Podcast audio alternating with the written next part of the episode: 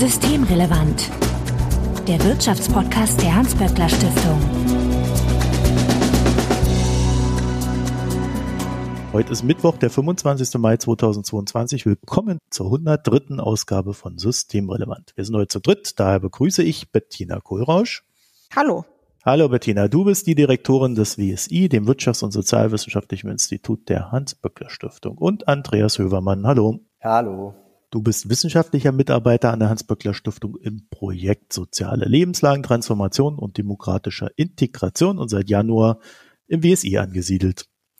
Ich habe heute keine Fragen an euch, allerdings kurz der Hinweis, wir haben äh, hier so technische Hürden zu bewältigen, von denen wir noch nicht so ganz wissen, welche das sind. das heißt, äh, wir hatten schon das ein oder andere Störgeräusch hier in der Aufnahme drin. Wir versuchen das aber weitestgehend zu vermeiden und bitten um Nachsicht, falls es dann doch im Hintergrund irgendwie auftauchen sollte. Vorweg wie immer der Hinweis, dass wenn ihr uns erreichen möchtet, um Ideen, Fragen oder Unmut kundzutun, dann könnt ihr uns beispielsweise auf Twitter antickern, atböckler böckler.de oder auch per E-Mail an systemrelevant.böckler.de. Also Hinweise, Korrekturen, Anregungen bitte einfach einsenden und wir freuen uns, wenn ihr uns in der Podcatcher eurer Wahl abonniert. Wenn ihr Twitter nutzt, dann findet ihr Bettina als Betty Kohlrausch dort auf Twitter und Andreas ist zugegen als Andreas Höf mit OE und V. Mein Name ist Marco Herak und wir wollen uns heute über die aktuelle Erwerbspersonenbefragung unterhalten. Andreas, helf mir mal bitte ganz kurz auf die Sprünge. Erwerbspersonenbefragung. Was, was wird da nochmal genau gemacht? Erwerbspersonen befragt. Ja, genau, Erwerbsperson. Das ist ja auch schon mal so ein Begriff, der vielleicht ähm, nicht fort jedem eingängig ist. Äh, das heißt, wir haben sowohl Erwerbstätige als auch Arbeitssuchende befragt und zwar wiederholt. Das heißt, wir haben jetzt mit dieser Welle das achte Mal insgesamt dieselben Leute immer wiederholt befragt, bestimmte Fragen gestellt, wie sie durch die Pandemie kommen, zu, zumeist jetzt erstmal in den letzten Jahren und jetzt mittlerweile aber auch weitere Fragen gestellt, wie es ihnen geht in dieser Situation mit den Krisen, die da gerade so äh, am Horizont stehen. Und das sind tatsächlich über 6000 Leute, die wir da haben und die wir da immer wieder fragen konnten. Achtmal, wie gesagt, jetzt und jetzt die jüngsten Daten sind tatsächlich ganz frisch. Die sind ähm, von Ende April diesen Jahres also tatsächlich ganz frisch äh, reingekommen und wir haben sie jetzt analysiert und erste Befunde, die wir heute vorstellen können. Ja, okay, also Bettina, das ist dann ja immer die gleiche Gruppe. Das ist ja eigentlich ganz gut, ne? So von der Vergleichbarkeit her dann. Ja, das ist ziemlich gut und ähm, wie gesagt, äh, jetzt schon das achte Mal. Und ganz allmählich haben wir damit auch wirklich ein gutes Längsschnitt-Monitoring von einer ja auch sehr bewegten Zeit. Wir hatten ja eigentlich gedacht, naja, wir machen diese Panelbefragung weiter, weil wir dann die Folgen der Corona-Pandemie sozusagen in der Phase der Normalisierung der Gesellschaft und, und vor allen Dingen des Arbeitsmarktes uns nochmal angucken können. Das ist natürlich überhaupt nicht eingetroffen, weil direkt nach der Corona-Krise, die ja auch wirklich noch nicht vorbei ist, jetzt gleich die nächste Krise gekommen ist, nämlich die Ukraine-Krise. Aber so können wir eben auch gucken, wie Leute, die zum Beispiel schon durch die Corona-Pandemie betroffen waren, wie die jetzt hier auf die Krise reagieren und haben dadurch eben ja wirklich einfach einen guten Blick auf die auch gesellschaftlichen Entwicklungen im Zeitverlauf. Fangen wir doch mal mit Corona an. Das, äh, du hast es schon gesagt, das ist ja nicht vorbei. Wir erinnern uns alle ganz schwach, ne? Corona, da war mal was. Was sagen denn die Leute dazu? Ist das für die jetzt auch in so einem Schwebezustand wie für mich gerade gefühlt? Also wir haben gesehen, dass die Sorgen vor einer Ansteckung auf dem absoluten Tiefstand sind. Und auch so die Frage der Unzufriedenheit mit dem Corona-Management der Bundesregierung, da sind die meisten eigentlich so ganz zufrieden. Also es scheint irgendwie zu sein, dass dieses Corona-Thema für die Menschen keine Rolle mehr spielt, dass es sie nicht bewegt und dass zumindest so in der Wahrnehmung Corona vorbei ist, wenn man das so ausdrücken möchte. Ich weiß nicht, wie du das siehst, Andreas, ob man das so zugespitzt formulieren kann, aber schon, es ist nicht das, was die Leute zentral bewegt und was, glaube ich, auch nicht mehr ihren Blick zum Beispiel auf die Lösungsfähigkeit, sage ich mal, der Bundesregierung prägt, sondern das sind aktuell ganz andere Themen, vor allen Dingen natürlich die Ukraine-Krise. Ja, vielleicht ergänzend dazu, also wie Bettina gesagt hat, die Ansteckungssorge, die ist tatsächlich enorm zurückgegangen. Das ist was, was wir, was wir sehen können in den Daten, dass da jetzt ähm, faktisch nur noch 13 Prozent der Befragten eine besonders hohe Ansteckungssorge hat. Da waren die Werte natürlich in anderen Zeitpunkten während der Pandemie deutlich höher. Und was wir auch uns angeguckt haben, ist sowas wie, wie die sozio-emotionale Belastung in verschiedenen Bereichen. Also was insbesondere hochgepoppt ist in den Lockdown-Phasen, dass da die familiäre Situation als äh, enorm belastend wahrgenommen wurde, aber auch die Arbeitssituation äh, als enorm belastend wahrgenommen wurde. Das sind tatsächlich alles Bereiche, in denen wir jetzt ähm, sehen, dass hier die, die Belastungswerte auf einem Tiefstand sind, also massiv zurückgegangen sind und tatsächlich an dieser Stelle also die Erwerbspersonen von weniger belastenden Situationen, zumindest in diesem Bereich sprechen, was, was sicherlich darauf zurückzuführen ist, dass die, dass die Pandemie gerade in einer Phase ist, in der zumindest die Betreuungseinrichtungen relativ weitgehend geöffnet sind und da eine gewisse Sicherheit ist. Und korreliert das jetzt wiederum, ihr macht das ja zum achten Mal, jetzt mit den anderen Entspannungsphasen von Covid? Also es hieß ja immer, ne, so Sommer ist ein bisschen ruhiger und dann sobald es kälter wird, geht's wieder hoch. Ich glaube, das kann man jetzt noch nicht sagen. Kann mir schon noch vorstellen, dass wenn die Inzidenzen noch mal hochgehen, wobei die sind ja gar nicht so niedrig, ne, dass die dann auch noch mal die Sorgen zunehmen und das noch mal auch relevanter wird, wobei natürlich zumindest in meiner subjektiven Wahrnehmung aktuell auch die Betreuungssituation noch nicht optimal gelöst ist. Ne? Also dass es da immer noch ziemlich viele Ausfälle gibt. Ich glaube, dass das dieser Rückgang der Sorgen, den wir da sehen, oder die geringere Präsenz auch dieses Themas tatsächlich aber auch was damit zu tun hat, dass einfach der Ukraine-Krieg sehr, sehr viel Raum in der Wahrnehmung der Gesellschaft und der Welt der Menschen einnimmt im Moment, dass es einfach ein wahnsinnig dominantes Thema ist und dass die Leute eben auch ja total verunsichert und beunruhigt, was man auch verstehen kann. Also wir haben nach Sorgen gefragt und auch einfach mal das sozusagen sortiert, also worum machen sich die Leute die meisten Sorgen und da sieht man schon, dass die Sorge oder Angst vor einer Ausweitung des Ukraine-Krieges sehr, sehr weit verbreitet ist und sehr prägend ist im Moment, gefolgt aber auch gleich um die Sorge vor steigenden Preisen, die aber natürlich auch unmittelbar aus der Ukraine-Krise resultieren. Habt ihr das direkt abgefragt oder quasi offen gelassen und die Leute sollten eintragen, was so ihre Sorgen sind? Wir hatten tatsächlich so eine Batterie, nennt sich das tatsächlich dann, ja. Also wir hatten tatsächlich verschiedene Sorgen, die momentan aktuell sein könnten, erfragt, also ganz konkret erfragt, wie groß sind Ihre Sorgen in dem Bereich, in dem Bereich, in dem Bereich. Und da hatten wir dann vor einer Ausweitung des Ukraine-Krieges, wo dann 57 Prozent gesagt haben, sie hätten da große Sorgen und weitere 37 Prozent, sodass wir da wirklich auf insgesamt 94 Prozent kommen. Also weitere 37 Prozent, die gesagt haben, sie haben da einige Sorgen, also ähm, 94 äh, Prozent mit Sorgen in diesem Bereich Bereich, was natürlich enorm hoch ist. Und jetzt, weil Bettina es angesprochen hat, gerade dieser Punkt Sorgen wegen der steigenden Preise, da ist dieser Wert liegt bei 96 Prozent, die gesagt haben, entweder große Sorgen oder einige Sorgen in diesem Bereich. Also das sind eindeutig so die beiden, beiden Punkte, die gerade bedeutend am stärksten rausstechen. Also Thema Inflation, ne? Genau. Aber nochmal, es gibt eigentlich keine Menschen, die sich aktuell um diese Fragen nicht sorgen. Also zu vernachlässigen vier bis sechs Prozent. Und das ist natürlich äh, zeigt, finde ich, auch unter was für einem Stress auch die Gesellschaft steht, ne? wenn das alle umtreibt, natürlich in unterschiedlich starkem Maß.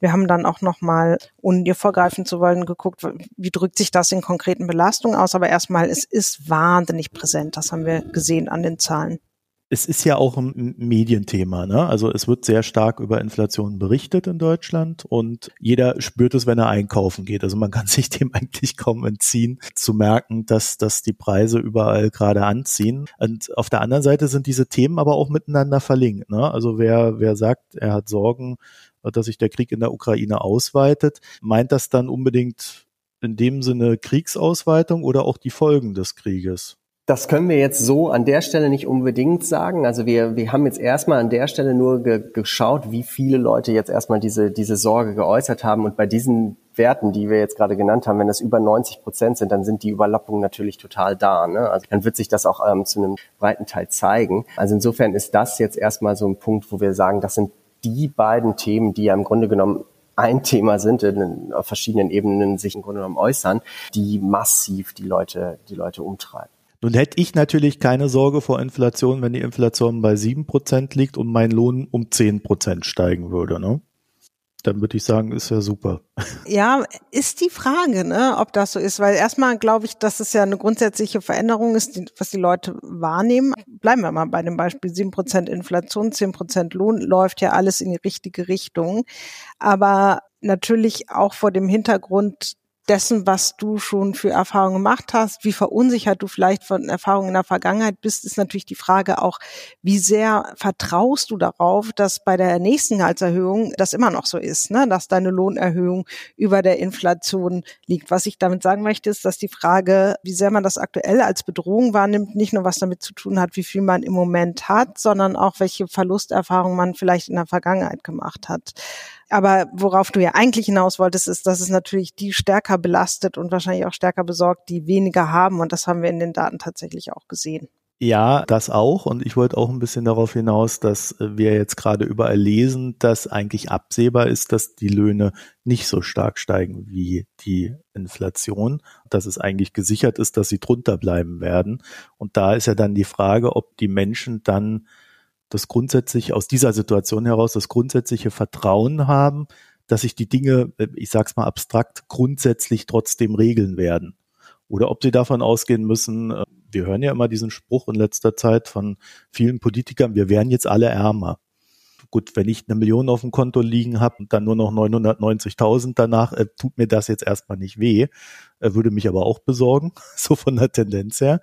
Aber wenn ich dann so in, in den unteren Einkommensschichten bin, da habe ich sofort ein spürbares Problem, was meine Fähigkeit betrifft, äh, zum Beispiel Essen einzukaufen. Also genau. muss ich dann niedrigwertigeres Essen einkaufen, wäre eine genau, Frage. Oder kann ich überhaupt alles verzichten. kaufen? Ja. Genau, und dadurch ist die Belastung natürlich für die unteren Einkommensgruppen tatsächlich deutlich größer. Und das sehen wir auch. Also gerade in Bezug auf die Lebensmittelpreise haben wir das gesehen. Also ich finde, da sehen wir sehr wohl einige Punkte in, in unseren Daten, die man da jetzt ranziehen könnte. Also ne, wir sehen zum einen, dass das nicht nur so ein abstraktes, ich habe eine Sorge wegen der steigenden Preise ist, sondern es geht tatsächlich dann auch weiter in, in diese ähm, Abstiegsängste, wenn man so will. Also wir haben gefragt, äh, wie groß die Sorge ist, dass sie ihren Lebensstandard nicht halten können. Und auch da gibt es immerhin bei, bei drei Vierteln Sorgen. So, ähm, Sorgen um die Altersabsicherung. Also all diese Punkte, an denen es dann tatsächlich wirklich spürbar wird, da sind die Sorgen weit verbreitet und da sind sie vor allen Dingen auch unten verbreitet. Anderer Punkt hier noch, wir haben gefragt, ne, wie weit Belastungen der finanziellen Lage sind und da haben wir dann zusammengezählt, die da gesagt haben, äußerst stark oder stark belastend. Das sind immerhin ein Viertel der Befragten, die das äußern und insofern ist das äh, absolut ein Thema, was sich jetzt ja, im Portemonnaie der Leute zeigt und was sich tatsächlich auch dann in den mittelfristigen Sorgen äußert, wo wirklich nicht für viele nicht klar ist, wie sie das stemmen sollen, weil das vielleicht noch ein anderer Befunkt,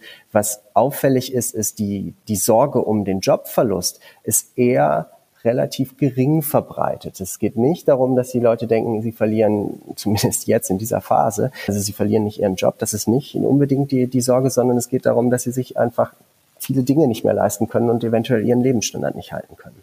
Ein Ausdruck dessen ist ja auch, dass vor der Bundestagswahl äh, diese 12 Euro Mindestlohn noch als äh, die Lösung vieler Probleme galt, ich will jetzt nicht sagen aller, und man jetzt immer öfter eigentlich auch hört, naja, also das, das nimmt jetzt gerade mal so den größten Druck vom Kessel, ne?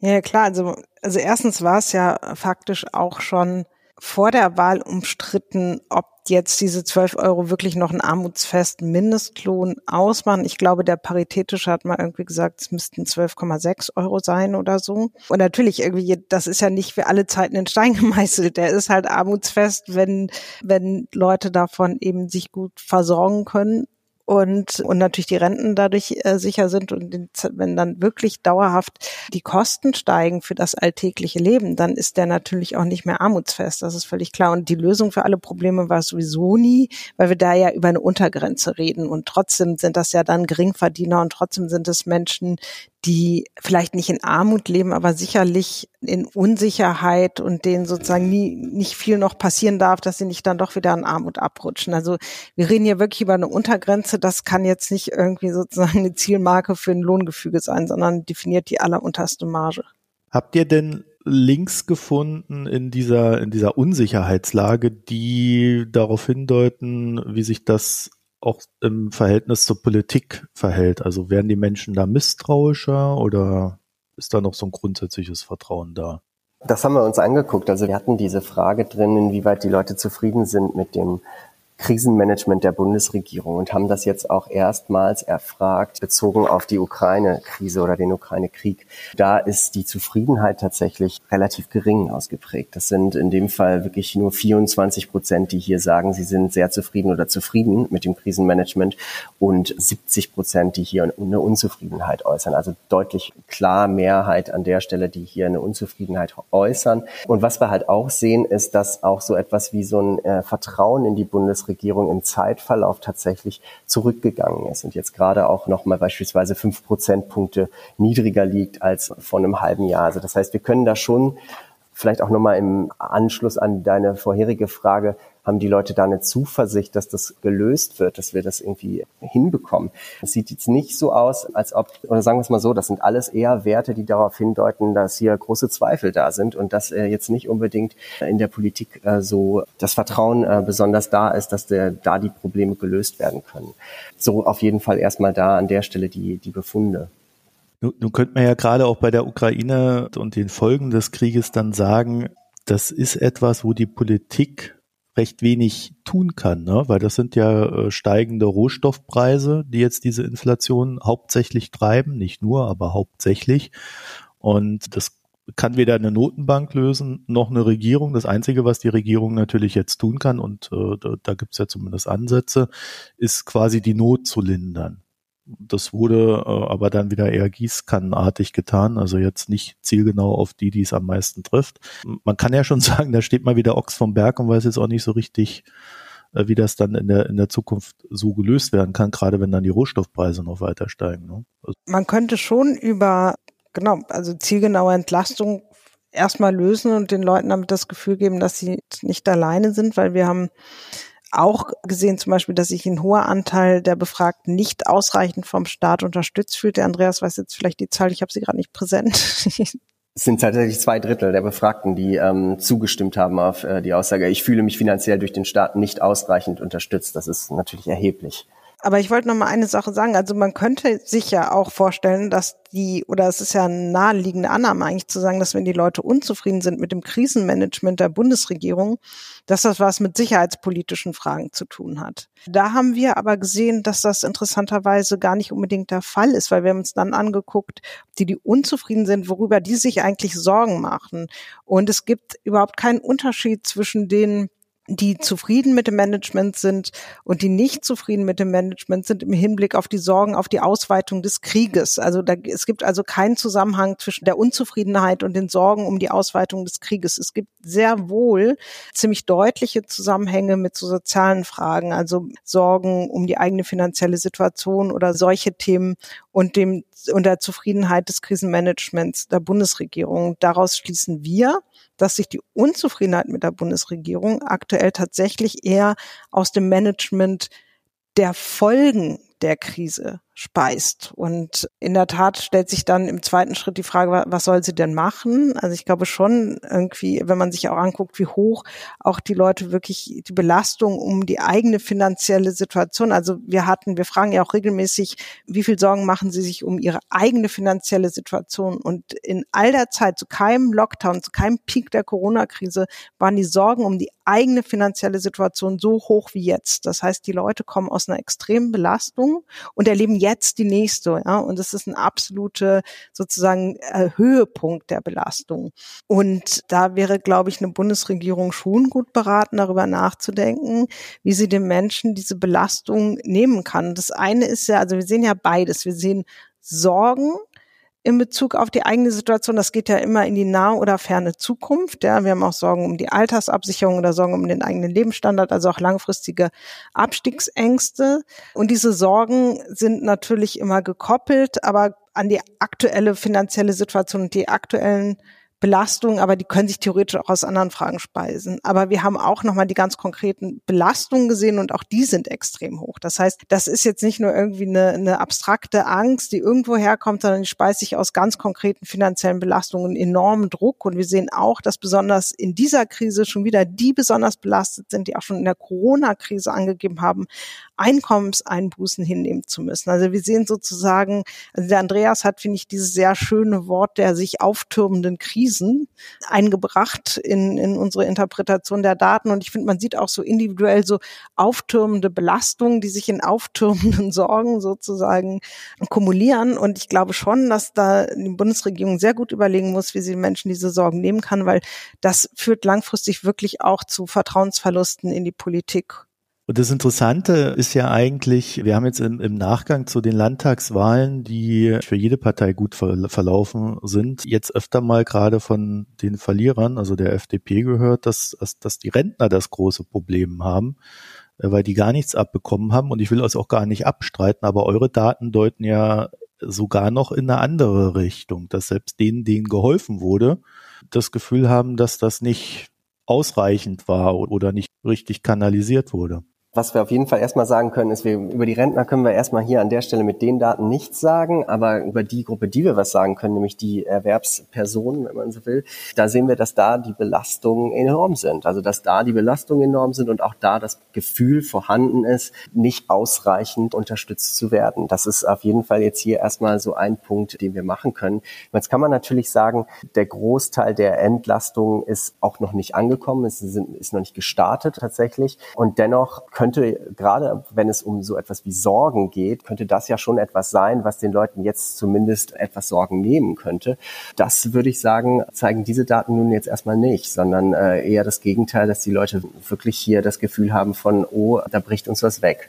Und was ich auch noch mal, wir springen jetzt ein bisschen, aber was ich ganz interessant fand, wir haben uns, wir haben gefragt, wie belastet sie durch steigende Energiepreise sind, aber auch durch steigende Lebensmittelpreise. Und da haben wir gesehen, dass die untersten Einkommen wirklich auch noch mal am allerstärksten von den Lebensmittelpreisen von dem Anstieg betroffen sind. Und während diese Belastungsgefühle in die Energie und aufgrund der Energiepreise so bis in die Mittelschichten hineingehen. Und aber das zeigt finde ich auch weil Lebensmittel also klar kann man irgendwie sagen ich esse jetzt nur noch Kartoffeln oder so aber äh, das ist ja was da kann man nicht sagen da spare ich jetzt mal. Da kann man auch nicht sagen irgendwie ich ich lasse das Auto mal stehen oder so. Das ist ja wirklich existenziell im wahrsten Sinne des Wortes also viel existenzieller als Essen geht ja gar nicht. Also ich finde es nachvollziehbar, dass das äh, die Leute in besonderer Weise besorgt. Also erstens, weil wir es ja auch wirklich nicht kennen, dass die Preise dafür so enorm ansteigen und weil man dann ja auch eigentlich keine Spielräume mehr hat. Ne? Also was will man machen? Wenn man das sagen muss, dann hat man wirklich Probleme, irgendwie ich esse jetzt weniger oder so. Also es ist einfach, es ist dann schon wirklich eine absolute Grundlage. Und wenn man da sieht, dass das auch wirklich nochmal ganz stark angeben, die die ohnehin schon wenig haben und die ja auch schon häufiger betroffen waren während der Corona-Pandemie, dann kann ich verstehen, warum da wirklich, also das, das zu weitreichenden Verunsicherungen führt und auch zu so einer Frage, also funktioniert das System eigentlich noch? Und das sehen wir auch immer wieder in unseren Daten. Also wir sehen zum Beispiel, obwohl wir uns gar nicht mehr vorstellen konnten, dass das weiter steigt, dass aber auch die Sorge um die Zunahme der sozialen Ungleichheit nochmal gestiegen ist jetzt infolge der Ukraine-Krise. Da finde ich, sieht man, das macht halt was mit der Gesellschaft so als Ganzes. Wir hatten ja schon das Thema bei Corona, dass da auch so eine Staatsskepsis entstanden. Mhm. Ist die jetzt auch nochmal höher gegangen? Was wir jetzt ganz konkret dazu haben, ist tatsächlich so ein bisschen die Frage, wie, die, wie das Vertrauen ist in, in die Institution. Und da äh, sind die Werte tatsächlich zurückgegangen. Ne? Also da ist das tatsächlich so, dass wir bei der, äh, ob es die politischen Parteien sind oder aber auch die Bundesregierung ist, das sind die Werte noch mal niedriger geworden. Und insofern, das, was wir dazu sagen können, geht in so eine Richtung, dass es da tatsächlich irgendwie noch, noch mehr Skepsis ist.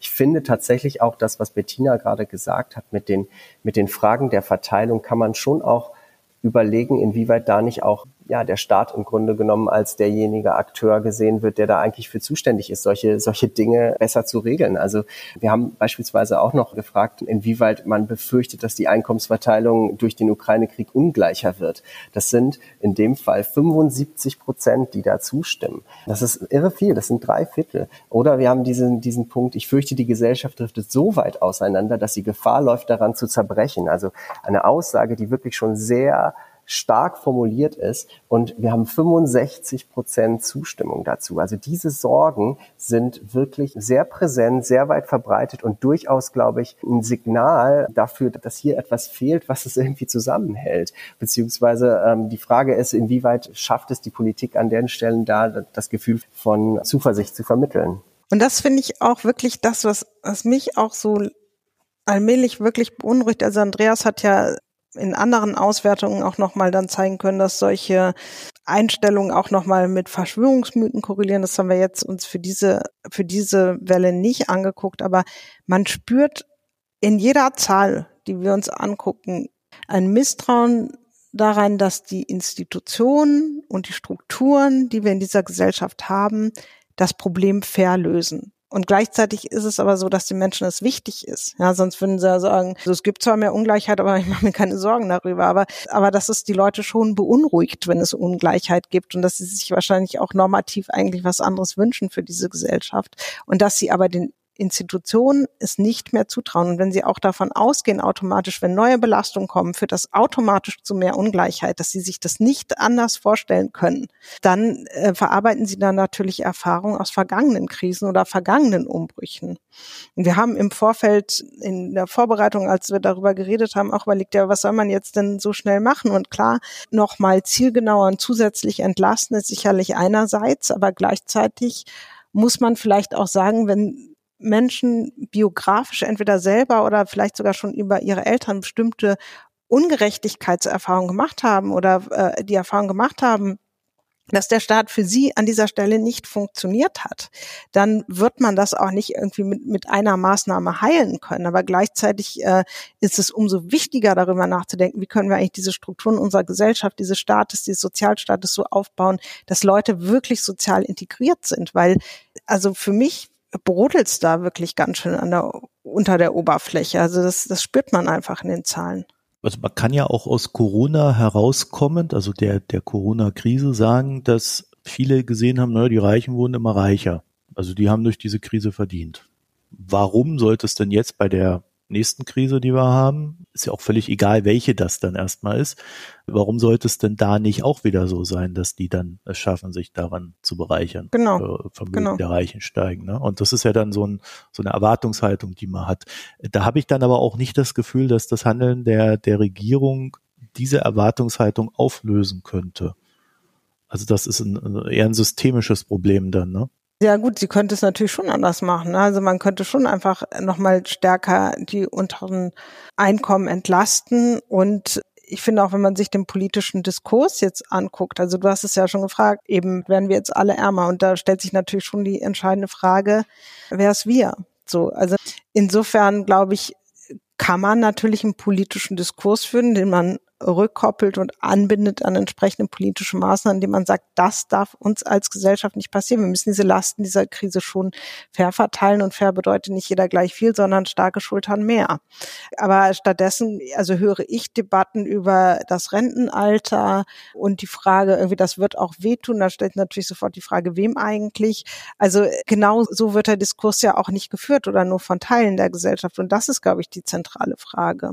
Es deutet dann für mich ja jetzt doch einiges darauf hin, dass äh, seitens der politischen Akteure dann wichtig wäre, so, so ein gewisses Signaling zu betreiben. Ne? Also dass man halt sagt, wir, wir sehen die Probleme, äh, wir nehmen da auch alle ernst und äh, man hat ja dann teilweise so Sachen wie, dass äh, Hartz-IV-Empfänger kriegen dann Ende des Jahres äh, mehr Geld und so, dass, wo man sich fragt, okay, aber die Preise steigen jetzt, wie, wie soll das irgendwie gehen? Und dann, ne? Und dass da glaube ich, seitens der Politik vielleicht ganz wesentlich klarer formuliert wird. Okay, äh, wir, wir werden das für die, die da äh, nicht automatisch durchkommen, wir werden das auffangen. Und es wird dann eher so sein, dass die anderen, die eh mehr haben und auch was beitragen können, äh, das dann vielleicht auch beibringen oder dass sie es auf anderem Wege bezahlen. Wäre das dann der Weg, so, um mehr Vertrauen zu schaffen? Naja, also ich glaube, das eine ist, dass man nochmal darüber nachdenken muss, wie man jetzt auch konkret wirklich die unteren Einkommen nochmal zusätzlich entlastet, vor allen Dingen vor dem Hintergrund der gestiegenen Lebensmittelpreise. Und langfristig muss man halt darüber nachdenken, darüber haben wir auch im Zuge der Corona-Pandemie diskutiert, wie kann man eigentlich Strukturen in dieser Gesellschaft so aufbauen, dass sie für jeden funktionieren. Also wir haben in der Pandemie gesehen, die unteren Einkommen sind besonders stark belastet gewesen. Wir haben gesehen, Selbstständige mit geringen Einkommen sind nicht abgesichert, nicht Teil in ähm, der sozialen Sicherungssysteme. Also ganz grundsätzlich muss man sich mal die Frage stellen, wie, wie, wie baut man eigentlich diesen Sozialstaat so um, dass er alle Menschen gut gut erfasst und gut schützt. Ja, also da, das sind schon auch, also jenseits der Semantik sind das natürlich wirklich einfach sozialpolitische Vorhaben, die angegangen werden müssen. Aber tatsächlich, wenn man äh, jetzt sich fragt, was muss geschehen, muss man diese konkreten, schnellen Entlastungen, glaube ich, auch wirklich mit einer Debatte darüber verbinden, wie wollen wir als Gesellschaft eigentlich, ähm, also mit einer verteilungspolitischen Debatte. In meiner Wahrnehmung wird die gerade aufgemacht, zumindest von der Seite, die der Auffassung sind, dass die verteilungspolitischen Spielräume geringer werden. Und das bedeutet ja im Ergebnis, dass vor allen Dingen die unteren Einkommen für die Krise zahlen. Und da würde ich mir von den progressiven Kräften der Gesellschaft wünschen, da wirklich klar gegenzuhalten, zu sagen, das kann nicht sein und dann auch über entsprechende verteilungspolitische Instrumente irgendwie nachzudenken und die zu diskutieren. Also man braucht, glaube ich, beides, aber tatsächlich, das haben wir auch auf, in anderen Kontexten in der Krise gesehen, ist es auch eine Frage der Kommunikation. Die aber natürlich, Kommunikation ist ja nicht nur einfach irgendwas zu sagen, sondern ist irgendwie zu verknüpfen mit bestimmten politischen Instrumenten und vielleicht auch mit einer Debatte. Also eine Kommunikation geht ja im Idealfall auch nicht nur in eine Richtung. Ich kann mich da total anschließen und ich würde wirklich nochmal den Punkt stark machen wollen, dass wir aus den Daten wirklich rausziehen können, dass die Entlastungspakete dringend notwendig sind. Also dass es wirklich was ist, wo die Leute warten, wo sie wirklich Sorgen und äh, Belastungen haben. Und gerade bei dem Punkt der Sorgen würde ich denken, Daten zeigen eigentlich eher, dass sie nicht unbedingt ausreichend sind, die Entlastung. Also dass sie jetzt nicht unbedingt in der Lage sind, den Leuten die, die, die Sorgen in größerem Maße zu nehmen. Und äh, insofern finde ich, ist das auch ein Indiz dafür, da nochmal drüber nachzudenken, wie, wie das sozial äh, gerechter verteilt werden kann. Insbesondere im Hinblick auf, äh, auf unsere Befunde bei den Sorgen in der Hinsicht. Also das ist, glaube ich, an dieser Stelle wirklich einer der Kernbefunde, den ich hier nochmal unterstreichen möchte. Dann danke ich euch für das Gespräch, Bettina Kohlrausch. Ich danke dir. Und Andreas Hövermann. Vielen Dank. Wenn ihr da noch ein paar Gedanken zu dem Thema habt, dann könnt ihr sie uns einsenden per E-Mail an systemrelevant.böckler.de oder an Twitter at böckler-de. Und wenn ihr Bettina auf Twitter erreichen möchtet, dann könnt ihr das tun at Betty Kohlrausch und Andreas ist dort zu finden als at Andreas Höf mit Ö und V. Also dann euch vielen Dank fürs Zuhören, eine schöne Zeit und bis nächste Woche. Tschüss. Tschüss. Tschüss. Das war Systemrelevant, der Wirtschaftspodcast der Hans-Böckler Stiftung.